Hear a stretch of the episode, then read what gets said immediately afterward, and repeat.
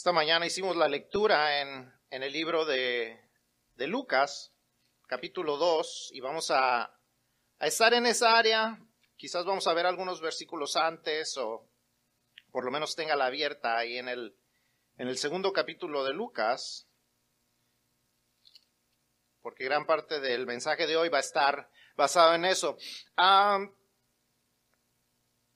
we're going to be in the in Luke chapter 2 we read the the story of the shepherds and we're going to be that's that's a lot of what the message is about but we're also going to be covering a, a couple of other parts of the of the story of Christmas. ¿Alguien tiene temor a la oscuridad aquí? ¿Alguien le teme a la oscuridad entre los que están aquí? Ya vi una mano que se levantó. Se cuenta la historia de un niño que su mamá lo manda a buscar algo a la alacena, a, a, buscar una lata de maíz y el niño no quiere ir porque le tiene temor a la oscuridad. Ella le dice, ve, Jesús estará ahí. El niño entonces un tanto aprensivo y temeroso se acerca a la puerta de la alacena, abre la puerta y habla hacia la oscuridad y dice, Jesús, si estás ahí me puedes pasar la lata de maíz. Quizás tu temor no es la oscuridad, eh, pero déjame preguntarte, ¿a qué le temes? ¿Cuál es tu temor? Algunos de ustedes quizás digan, yo no le tengo miedo a nada. Pero la verdad es que todos le tememos a algo. Algunos tenemos miedos racionales, algunos miedos un poco más irracionales. Algunos le temen a la oscuridad, a las alturas, a la velocidad, al estar en espacios, en espacios pequeños, a las víboras, a los ratones, a las tormentas, a los aviones, a las agujas, a estar con gente, a estar solos, a no tener dinero, a equivocarnos en público, en fin, hay un sinmil de cosas a las que quizás les tenemos miedo. What are you afraid of? We all have something that we fear. A veces al final del año le tenemos miedo al año que vendrá. Llegamos a diciembre y pensamos, ¿qué sucederá el próximo año? ¿Qué nos deparará el 2023? La gente se pregunta y, en las, eh, cuando están los programas de Año Nuevo les preguntan a los psíquicos, ¿qué nos deparará el destino? Porque la gente le tiene temor a lo que sucederá en este próximo año.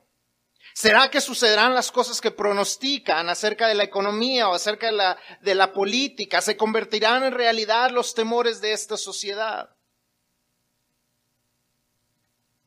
What are you afraid of?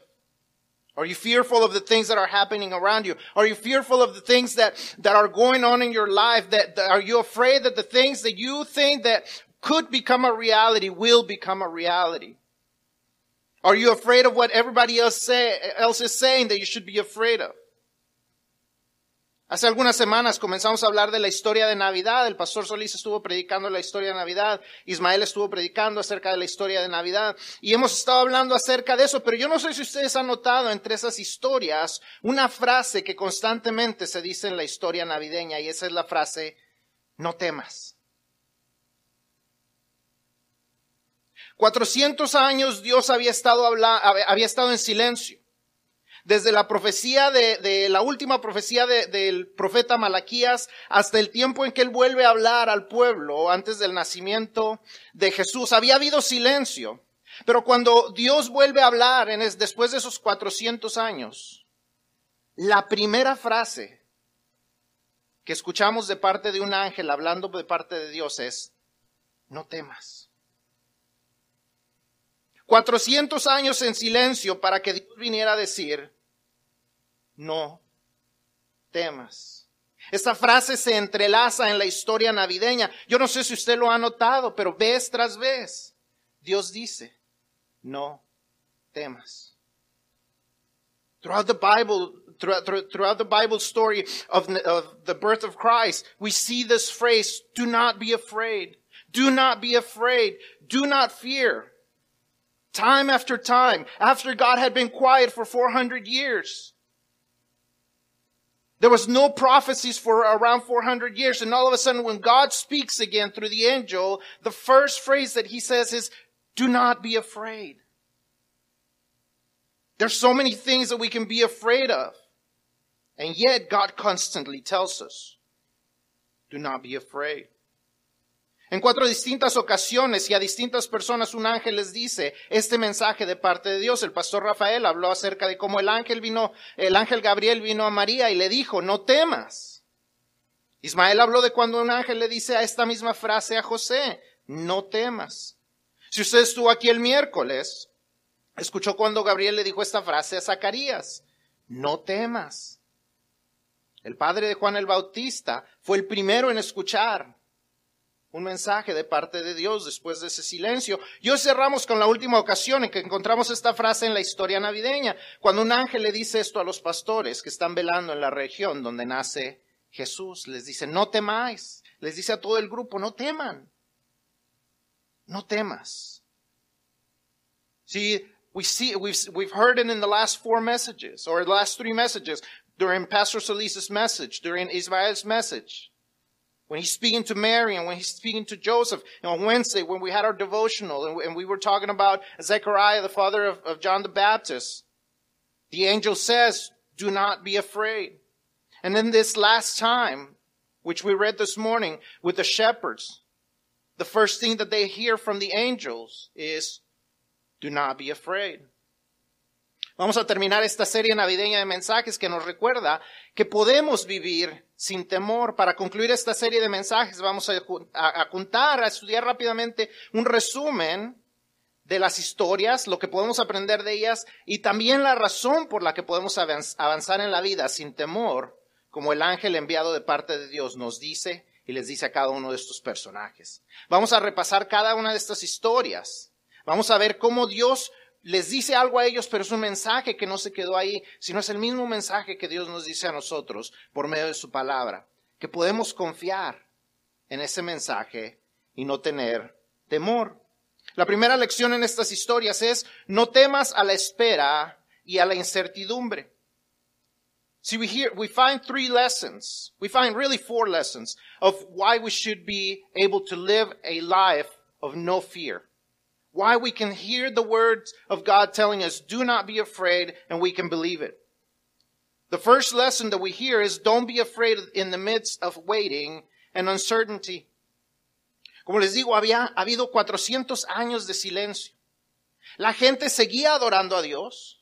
La gente seguía sacrificando animales a Dios. La gente seguía quemando incienso a Dios, pero Dios había estado en silencio.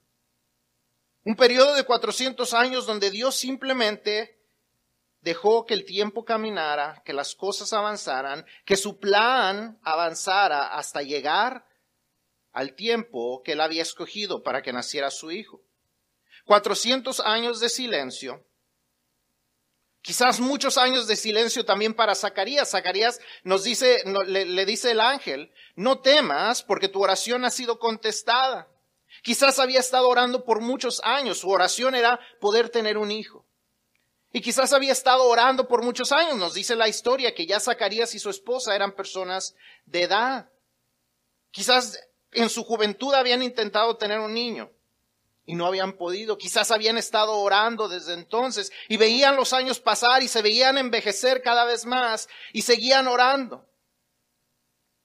Y en medio de la espera y en medio de la incertidumbre, el ángel le dice, no temas. No temas. Le dice, Zacarías, no temas porque tu oración ha sido contestada, ha sido oída y tu mujer Elizabeth te dará a luz un hijo y llamarás su nombre Juan. Seguramente Zacarías ya se había preguntado si Dios en algún momento contestaría sus oraciones. Quizás en ese momento ya ni siquiera creería que Dios lo haría. Él dice, yo soy viejo y mi esposa es avanzada de edad, para no decirle vieja, ¿verdad? Yo creo no la quiso ofender. Pero en medio de la espera, en medio de la incertidumbre, viene la respuesta de Dios. ¿Para qué aprendemos de eso? Es una historia de entonces, pero ¿cómo viene a hablar a nuestras vidas. Número uno, podemos aprender de la historia de Zacarías. El temor no debe tomar control de tu vida porque Dios escucha tus oraciones. Dios escucha tus oraciones. Aun cuando parece que todo está en silencio, aun cuando parece que nada, nada está sucediendo, Dios escucha tus oraciones. El año pasado hablaba yo acerca de este, de este momento donde Dios ha estado en silencio.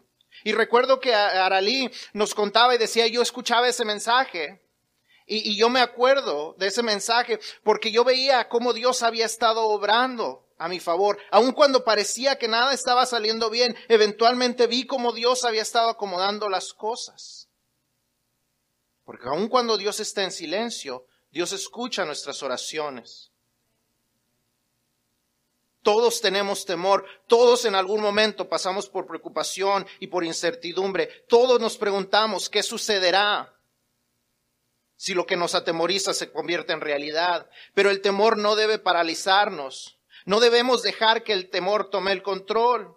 No importa cuánto hayas esperado o cuán incierto se vea el porvenir, no temas, no le des el control a tu temor, no dejes que la duda te robe lo que Dios tiene para ti. Zacarías dudó, preguntó, ¿en qué conoceré esto? Porque soy viejo y mi mujer es de edad avanzada y a causa de su incredulidad se quedó mudo hasta el nacimiento de Juan. No hagas lo mismo. No dejes que el, temor, no dejes que la incertidumbre te congele. Ayer, ayer estábamos eh, juntos en la casa de, de, Norma, que vive junto a mis suegros, y, entonces estaba yo en la casa de Norma cuando me suena el teléfono y es Abigail llamándome y me dice, ay, aquí hay un perro bien grande afuera. Y entonces salí y lo primero que vi fue a una gata que está ahí afuera y la gata estaba así. Ustedes lo han visto en las caricaturas, cómo están así encorvadas los gatos y los pelos erizados y estaba completamente congelada la gata. El temor la paralizó. No corrió para defenderse hacia el, hacia el perro, para defenderse del perro. No corrió para alejarse del perro. Se quedó congelada. Y a veces eso nos sucede a nosotros. Cuando vienen las cosas, en lugar de enfrentarlas o simplemente alejarnos de ellas, nos quedamos congelados. Dejamos que el, el temor tome el control de nuestra vida y Dios nos está diciendo, no temas porque simplemente tienes que orar, tienes que creer en lo que yo tengo que decir, porque yo voy a actuar. Así se estén tardando las cosas, tienes que creer, tienes que confiar, no tengas temor. God is telling you, do not be afraid, even if you have to wait, even if you have to, even if you're not seeing any action, go ahead and wait. Do not doubt. Do not let fear take over. Do not let fear make you doubt that I'm working on it. I have the perfect time. Do not let yourself go hopeless. No dejes que la espera te quite la esperanza. Sigue esperando, sigue creyendo porque Dios actuará. Lo que nos lleva a la segunda historia y la segunda lección. La segunda historia que vamos a hablar es la primera, eh, la primera historia que escuchamos con el pastor Solís. Esa es la historia de cuando está María y de repente se encuentra con el ángel Gabriel y le dice que no tema. Y eso nos enseña que no, no temas lo que Dios está haciendo. Gabriel le dice, no tengas temor a lo que Dios está haciendo, porque Dios está actuando a tu favor. Había hallado gracia ante Dios. Y la respuesta de María entonces es, he aquí la sierva del Señor, hágase conmigo conforme a tu voluntad. See, the second lesson we can find is don't be afraid of what God is doing. No temas a lo que Dios está haciendo en tu vida, aun cuando no lo entiendes. María no entendió el saludo. Dice que ella se quedó sorprendida y se atemorizó porque dice que no entendió esta salutación, no entendió el saludo de parte del ángel, no entendió cuando el ángel le dijo que vendría un bebé a través de ella. El ángel no le da mucha explicación, o por lo menos no le da una explicación que era fácil de entender. Era algo que no había sucedido antes, ni un, algo que sucedió después de eso ese nacimiento virginal, esa concepción virginal. Pero a pesar de no entender el cómo, ella no dejó que el temor tomara el control. Ella se puso a disposición de Dios. De igual manera, aunque no entendamos por qué Dios hace las cosas como las hace, debemos confiar y no temer. Aun cuando no entendemos por qué Dios nos quita a ciertas personas de nuestro camino, aun cuando no entendemos por qué Dios nos quita nuestro trabajo, aun cuando no entendemos por qué sucedió lo que sucedió en nuestras vidas, por qué nos ha pasado lo que nos ha pasado. ¿Por qué nos han traído aquí? porque nuestros padres fueron como fueron. Aunque no lo entendamos, debemos de creer que Dios tuvo un plan, Dios tiene un propósito, Dios tiene todo bajo control. Podemos ponernos a la disposición de Dios igual que María. ¿Por qué? Porque hemos hallado gracia delante de Dios. Estamos en el favor de Dios. Dios está a tu favor. Si eres hijo o hija de Dios, Dios no hace las cosas para tu mal, sino por tu bien. Dios está a tu favor. Dios envió a Jesús para ser nuestro qué? Nuestro Emanuel. ¿Qué significa? Dios con nosotros. Pero también significa Dios entre nosotros, Dios por nosotros, Dios para nosotros y Dios en nosotros. Debemos entender que eso es lo que la, la, la frase Emanuel significa. Dios con nosotros no es nada más que Dios está aquí entre nosotros, como usted y yo estamos aquí. Que podemos estar juntos, pero quizás ni siquiera nos saludamos. Está usted conmigo, pero no, algunos no los alcancé a saludar hace rato. Estamos, está usted con nosotros. Pero Dios no solamente está con nosotros, está en nosotros, está por nosotros, está trabajando a nuestro favor. Eso es lo que Dios hace, no porque lo merecemos, sino porque eso es lo que Él desea hacer y porque eso es lo que mueve su plan adelante. En ocasiones no vemos a Dios actuar y tenemos miedo, pero en otras ocasiones vemos a Dios actuar y como quiera tenemos miedo, porque no entendemos lo que Él está haciendo. Pero a pesar de eso, no dejemos que el temor tome el control, no temamos a que Dios esté haciendo algo porque temer a Dios lo que está haciendo nos detiene de obedecer. Cuando el temor nos detiene, cuando el temor nos congela, entonces no podemos avanzar en obediencia. See, God is telling Mary, you need to, you need to do something. You need to be obedient because the Lord is coming through you.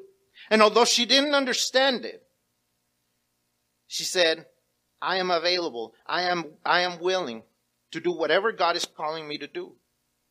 And though she didn't quite understand it because it's, it was something that had never happened before and nothing that has happened, happened ever since, she still was willing to obey. And so that's what we need to do. That's how we need to be. Do not let fear of what God is trying to do and how he's trying to involve you in it stop you from receiving God's blessings. He is God for you. He is God in God. See, finding favor before God means that we don't deserve it. That we don't do anything to make it, to, to, to earn it. He chooses to put his favor on his children. So if you're a child of God, then you know that he is in your favor. He's on your side. See, nationwide is on your side as long as you're paying your dues. But God is on your side all the time. See, whenever we let fear stop us from, from what, from seeing what God is doing, then it stops us from obeying what He's calling us to do. And that's a great risk. And that takes us into the third story. Eso nos lleva a la tercera historia. El detener, el, dejar que el temor a lo que Dios está haciendo, que nos detenga de obedecer, eso nos lleva a la tercera historia. Y, y la tercera lección que es no temas obedecer a Dios. Ismael habló de esta historia donde el ángel le dice a José, no temas tomar a María como esposa porque el bebé que espera a ella es obra del Espíritu Santo. Al escuchar este mensaje, sin importar las repercusiones, José obedece. Y no solo es un esposo para María, sino es un padre para Jesús. Un padre que, obediente, que lo cuida, que lo cría, sin importar lo que la gente pudiera decir acerca de él o acerca de María que nos dice eso, que debemos obedecer a Dios sin temor, aun cuando no tiene sentido. There's times when obeying God does not make sense. But Joseph was called to obey God and to be a father to Jesus and to raise Jesus and to protect Jesus during his childhood. That's what God was calling him to do. And even though it didn't make sense, he did it. He was not afraid of what God was doing. And he was not afraid of obeying God. Le dice el ángel algo que no tiene sentido para José quizás. ¿Cómo podía él creer que eso era el mensaje de Dios y no simplemente un sueño o un buen deseo, algo que él hubiera querido escuchar? No tenía sentido, pero por fe él obedeció y protegió a la que llevaba el Hijo de Dios de una muerte certera. Muchas veces Dios nos dice que debemos hacer algo y no lo hacemos porque tenemos temor de hacerla, de que hacerlas, de que al hacerlas lo que hace, lo que sucederá no tiene sentido. Lo que Dios nos está mandando a hacer no tiene sentido. ¿Cómo debo perdonar a quien me hizo daño? No tiene sentido que deba yo perdonar a alguien. Temo que me lo vuelvan a hacer. ¿Cómo es que debo de someterme a mi cónyuge? ¿Cómo que Dios me manda a someterme a mi cónyuge? Temo que se aprovechará de mí. ¿Cómo es que Dios me pide que dé el diezmo fielmente? Temo que no me alcanzará para lo que necesito o lo que deseo. ¿Cómo que debo servir a la iglesia? Temo que nadie más lo hará y abusarán de mis buenas intenciones. A pesar de tener temor, a pesar de que no tenga sentido las, las cosas que Dios nos pide que hagamos, obedece. Obedece. No temas obedecer a Dios. Do not be afraid of what God is calling you, even if it feels like it, if it feels like it doesn't make any sense. Even if it feels like it doesn't make sense to do what God is calling you to do. If God is calling you to forgive someone, you may feel like it doesn't make sense because they don't deserve it. Well, guess what? God's still calling you to obey. And you should. When God calls you to serve in church and you feel like, well, but I, I, I don't think that I should be serving there, or maybe they're going to take advantage of me. Even if it doesn't make sense, do it. Obey God to what He's calling you to do. When God calls you to submit to your husband or to your wife, it might not make sense and you might feel like they're going to take advantage of you. God is calling you to do it. So do it because He has a blessing for you. When God tells you, give the tithe in the church, and you may think, well, it doesn't make sense because I already don't make enough. Let me tell you, even though it doesn't make sense, if you do it, God will bless you. No matter what people might say. Obedece sin importar lo que diga la gente. La gente podría decir mucho en contra de María y de José, pero José no dejó que el temor al que dirán lo detuviera de, de, de obedecer. La gente puede decir, no lo hagas. No seas menso. La gente puede decir, ¿para qué das? ¿Tú lo necesitas? ¿O para qué das? Nomás están pidiendo en la iglesia para que se haga rico el pastor. Déjeme decirle que no es así. La gente dirá, no perdones, te van a hacer menso, te, se van a aprovechar de ti. La gente puede decir mucho, pero aquí quien importa es Dios. ¿Qué tiene Dios que decir al respecto? No es lo que diga la gente, no es lo que diga la gente alrededor tuyo, aunque tenga buenas intenciones, es lo que Dios está diciéndote a ti.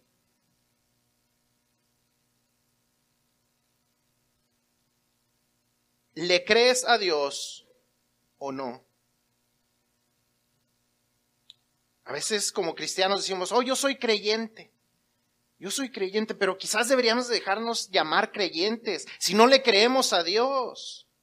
¿Cómo podemos decir que somos creyentes si no le creemos? ¿Cómo podemos decir que le creemos si no lo obedecemos? Así de fácil y así de claro.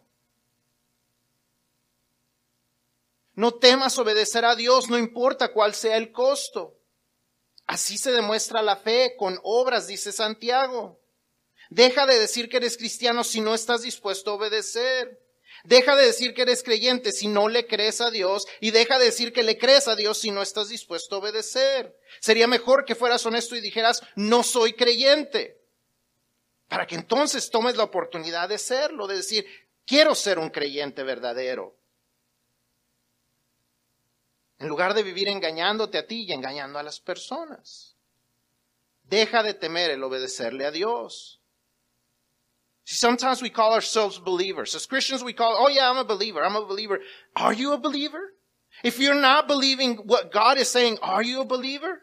We can call ourselves a believer, but are we real believers if we're unwilling to believe? And are we saying that we really believe when we don't obey? Let's be honest with ourselves. Maybe we're not believers. And maybe we need to become believers. Maybe we need to be honest with ourselves and with those around us and say, you know what? I've never been a real believer, but now I want to believe. Instead of trying to fool ourselves and fooling others in the process. there's great reasons for us to trust. There's great reasons for us to not be afraid to obey God. Hay grandes razones por las que tenemos, no debemos de temer el obedecer a Dios. Y eso nos lleva a la última historia. Y eso es que no temas porque hay buenas noticias. Don't be afraid because there is good news. La última ocasión en que se usa esta frase en la historia de Jesús es cuando al nacer a los pastores ellos reciben estas palabras de parte de un ángel que les anuncia esto. No temáis porque he aquí os doy nuevas de gran gozo que serán para todo el pueblo. Que os ha nacido hoy en la ciudad de David un Salvador que es Cristo el Señor. Después de este mensaje, una multitud de ángeles aparece para adorar a Dios con estas palabras, Gloria a Dios en las alturas, en la tierra paz, buena voluntad para con los hombres. Si nosotros vemos las palabras que están hablando el ángel y después los ángeles, hay cuatro buenas noticias que se nos dan ha nacido un Salvador. Ese Salvador es un Señor. Hay paz en la tierra y buena voluntad para los hombres.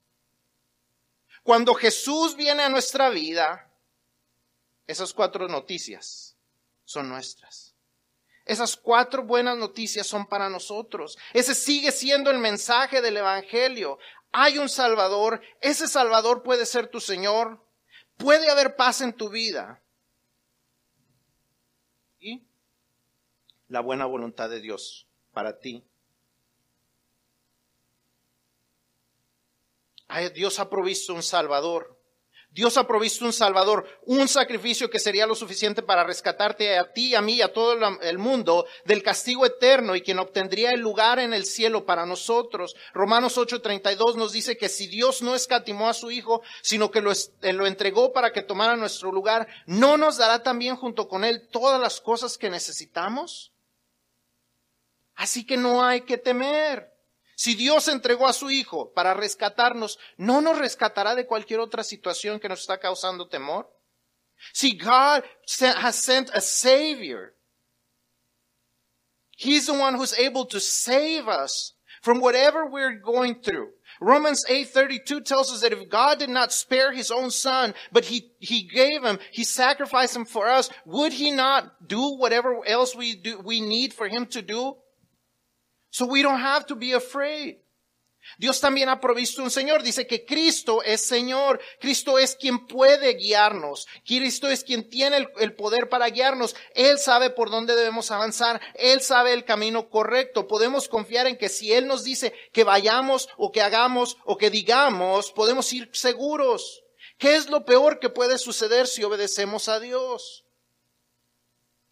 ¿Qué es lo peor que puede suceder? ¿Qué es lo peor que puede suceder? Se vale responder. Que perdamos amistades. ¿Qué es lo peor que puede suceder? ¿Qué dice la gente? Para todo hay esperanza menos qué. ¿Qué es lo peor que puede suceder? ¿Que nos muramos? Romanos 14, 8 nos dice, sea que vivamos o que muramos del Señor somos, ¿por qué temer? Porque hay un Señor que nos está guiando, que puede guiarnos, que cuando estamos perdidos, Él es el Señor, Él sigue siendo el Señor. Es el Señor que nos puede guiar, es el Señor que nos puede resolver las situaciones. Cuando estamos escuchando de buenas noticias y cuando estamos escuchando el mensaje de que no temamos, no temamos porque hay un Salvador, pero también porque hay un Señor que nos está ayudando. Número tres, Dios nos promete su paz. El mensaje dentro de la alabanza de, los, de la multitud de ángeles nos dice que a Dios se le da la gloria y a la tierra se le da la paz. En medio de las situaciones que te quieren traer temor, alaba a Dios. Dios quiere traer paz a tu vida. Levanta tu voz y alábalo. Si yo le dijera en este momento, levanta tu voz por algo que Dios hizo, ¿podemos pensar en lo que Dios ha hecho en nuestras vidas? Somos lo suficientemente agradecidos para decir, yo alabo a Dios por esto. Yo alabo a Dios por mi familia. El miércoles tuvimos un tiempo de oración y, simplemente cada uno de nosotros oramos diciendo, Yo alabo a Dios por eso. Yo agradezco a Dios porque Él ha hecho esto en mi vida. Yo agradezco esto porque ha hecho esto en mi familia. ¿Podemos hacerlo? Muy pocos amenes. Es importante que podamos entender que la alabanza nos guía a, recibir la paz de Dios. en la tierra, paz. ¿Cuándo? Cuando la gloria es para Dios.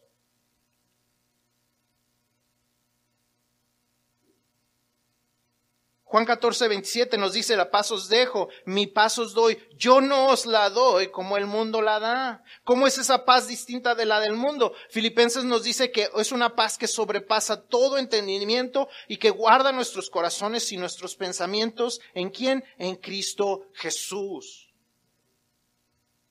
No temas porque Dios te promete su paz. Do not be afraid if you are a person who needs peace in your life. If you're a person who's constantly afraid of something, if you're a person who's constantly dealing with, with anxieties and with, with fears and with the problems that, that are surrounding you, let me tell you the answer is God. The answer is Jesus, is trusting Jesus, is do not, the, the message is still the same. Do not be afraid because there is good news. I can be your savior. I can be your Lord. I can bring you peace and I have a good will for your life. Dios promete, por último, su buena voluntad. Buena voluntad para los hombres. Hace años se decía, en la tierra paz para los hombres de buena voluntad. Eso no es lo que dice la Biblia. La Biblia dice paz y buena voluntad para los hombres, sean buenos o sean malos. El mensaje de Dios está ahí para los que los quieren recibir. No solamente para los que tienen buena voluntad, sino la buena voluntad de Dios se quiere derramar sobre nosotros. No temas esperar, no temas lo que Él quiere hacer, no temas lo que Dios te está mandando a obedecer. Él promete que si avanzas sin, sin, temor, Él te mostrará su buena voluntad. No temas, Dios tiene buenas noticias para ti. Tan solo cree y muestra que crees al obedecerlo. See, God is calling you. God is showing you that He has good news for you. So do not be afraid. Do not be afraid to wait. Do not be afraid to, uh, of the things that are going on around you that He's doing. Do not be afraid to obey Him and to what He's calling you to do. Do not be afraid because He has good news for you. He can take care of you. Sin importar lo que estás pasando en este tiempo, sin importar lo que el mundo dice que se avecina, no temas. Se está terminando el año y la gente dice muchas cosas acerca de estos tiempos y lo que vendrá el próximo año, que, que la política lo que va a cambiar, que la tridemia, ahora el problema estamos con la tridemia, yo no sé si usted ha escuchado que estamos en medio de una tridemia, que la gripe, que el COVID, que el virus respiratorio y la gente está en temor. Y eso sin contar los distintos retos que cada uno de nosotros enfrentamos como individuos. Hay muchas cosas que potencialmente nos pueden atemorizar, pero en medio de todo eso Dios nos sigue dando el mismo mensaje que hace dos mil años. No temas. No temas esperar porque Dios obra a su tiempo. No temas lo que Dios está haciendo porque Él sabe lo que hace. No temas obedecer a Dios porque Él tiene buenos planes para ti. No temas porque Dios te ha dado buenas noticias. Do not be afraid. Do not be afraid of what God is wanting to do in your life. Do not be afraid of what you see around you. God's message that's over 2,000 years old, it's still the same. Don't be afraid. Do not be afraid. I can take care of you. I got you. But you got to trust Him. Quizás al igual que los pastores de la región, la mejor noticia que tú necesitas oír hoy es que necesitas a ese Salvador, que es Cristo el Señor. Necesitas conocer ese Jesús como algo más que el bebé que se pone en el nacimiento, ese bebé que se roban del centro. O ese Jesús que está en la cruz, nada más, y que ahí está todavía sufriendo. Quizás necesitas conocer más a ese Jesús como el Salvador verdadero, aquel que resucitó, aquel que te puede salvar del castigo eterno que le espera a cada persona a causa de nuestros pecados. La Biblia nos enseña que todos hemos pecado, que todos hemos fallado y la paga de nuestro pecado es la muerte y el castigo eterno. Pero Dios muestra su amor para con nosotros en que aun estando nosotros en medio del pecado, Cristo murió por nosotros. Y todo el que recibe el regalo que Jesús compró en la cruz y reconoce que no hay otro camino, recibe este Salvador y esa salvación.